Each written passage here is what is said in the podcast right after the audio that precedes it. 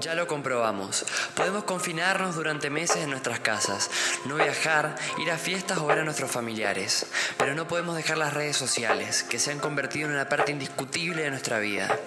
Nos comunicamos por WhatsApp, googleamos todo, compramos por Mercado Libre, publicamos lo que pensamos en Twitter, compartimos lo que hacemos y lo que no hacemos en Instagram o Facebook.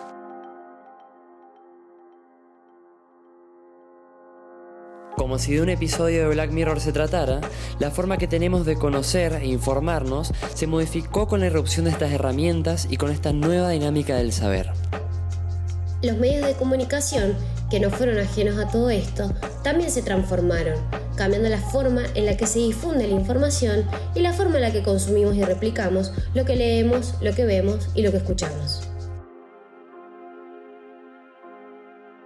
La política, las relaciones internacionales, la economía, el medio ambiente, los reclamos sociales y el share constante crea una vorágine virtual en la que la información se mezcla, se retroalimenta y se construye.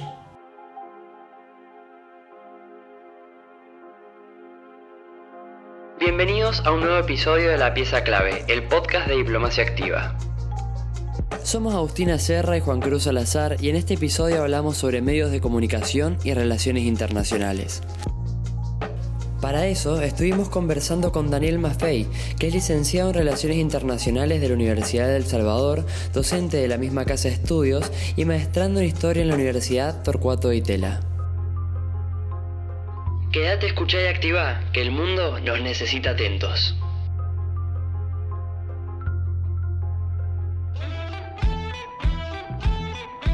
Las noticias falsas alimentan nuestros miedos, influyen en las elecciones y han llegado hasta a causar disturbios. Cambiamos de asunto.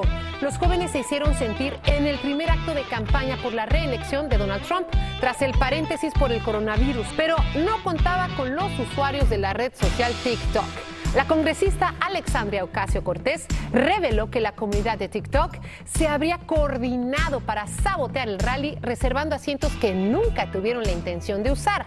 El presidente de Estados Unidos, Donald Trump, reprochó el miércoles a Facebook y a Twitter el haber bloqueado enlaces a un artículo del New York Post que supuestamente exponía tratos corruptos del demócrata Joe Biden y su hijo Hunter en Ucrania.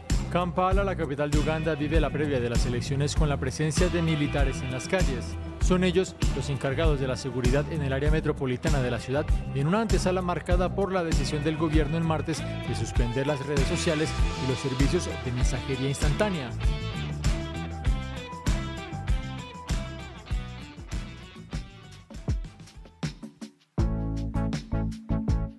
Todos sabemos que las redes sociales modificaron nuestra vida y que hoy es difícil pensarnos sin ellas.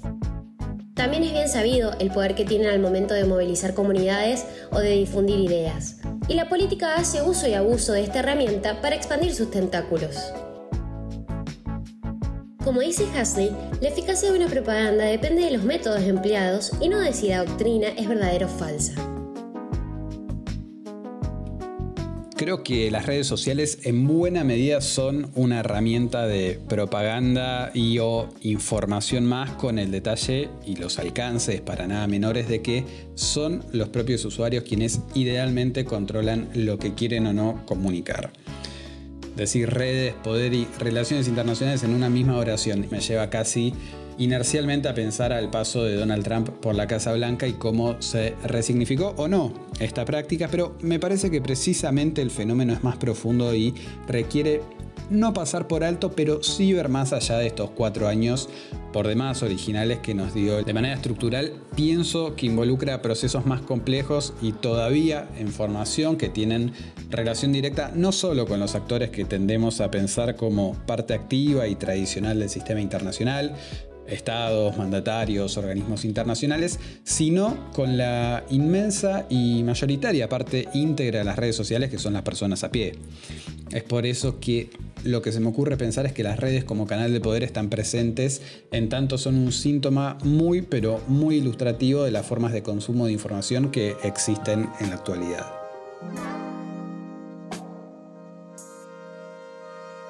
La virtualidad y su inmediatez nos han llevado a pensar que tenemos la posibilidad de modificar nuestro presente y futuro de forma instantánea.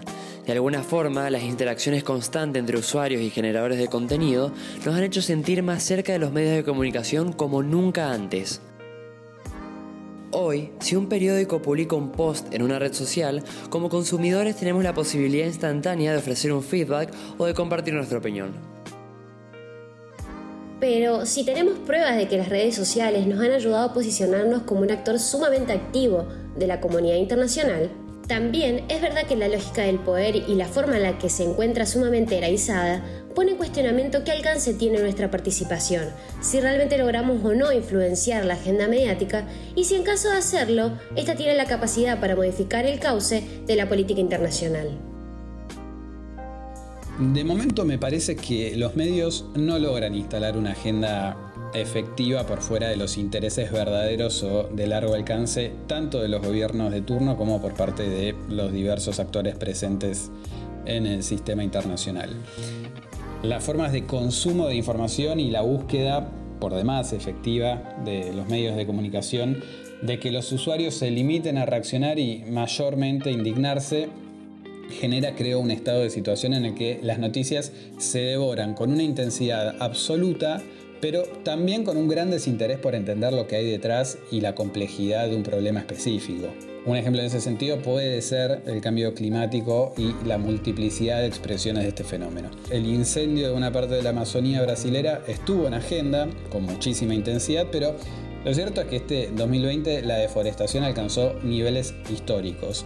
Se presume que los incendios inevitablemente van a volver a ocurrir y sin embargo, en ese lapso la noticia dejó de gravitar y seguramente para la próxima oportunidad en que los incendios se desarrollen, la preocupación e indignación sea menor porque también esa reacción por repetición termina perdiendo intensidad. Los intereses em, por fuera de pensarlos desde una perspectiva empresarial o macro en la que uno como usuario es un actor secundario, creo que se deberían resignificar siendo quien consume la noticia el protagonista y la persona que desde el interés genuino por entender busca trascender lo dado y evitar quedarse en esa mera reacción.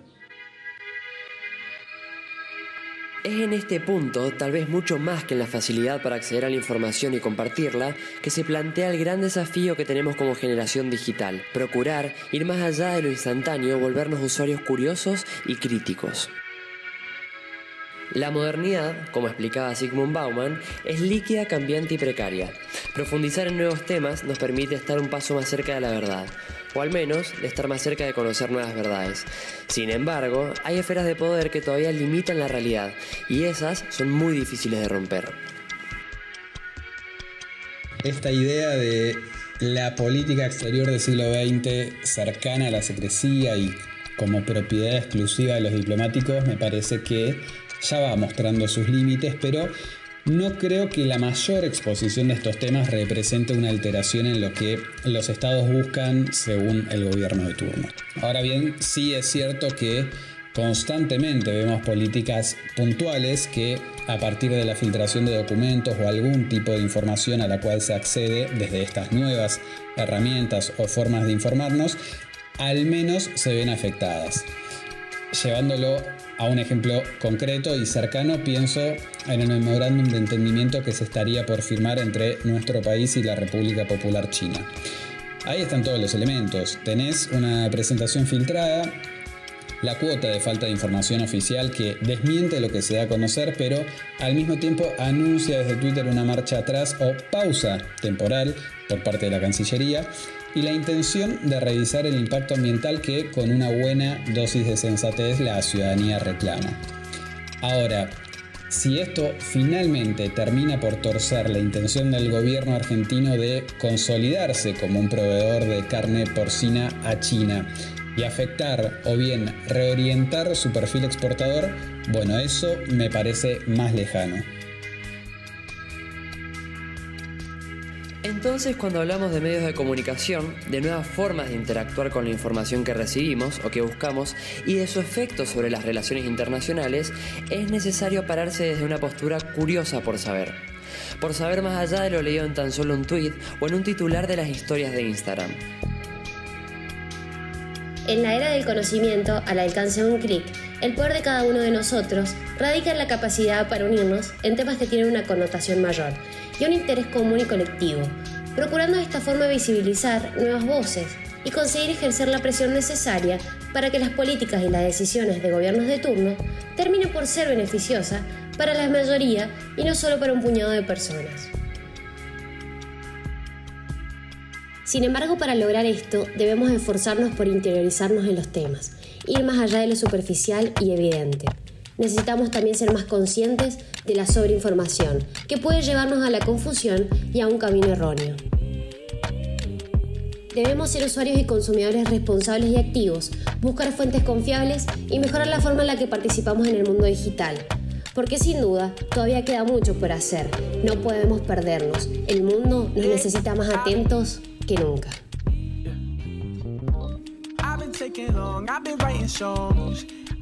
Para saber más sobre el mundo, escucha nuestros capítulos anteriores y seguinos en nuestras redes.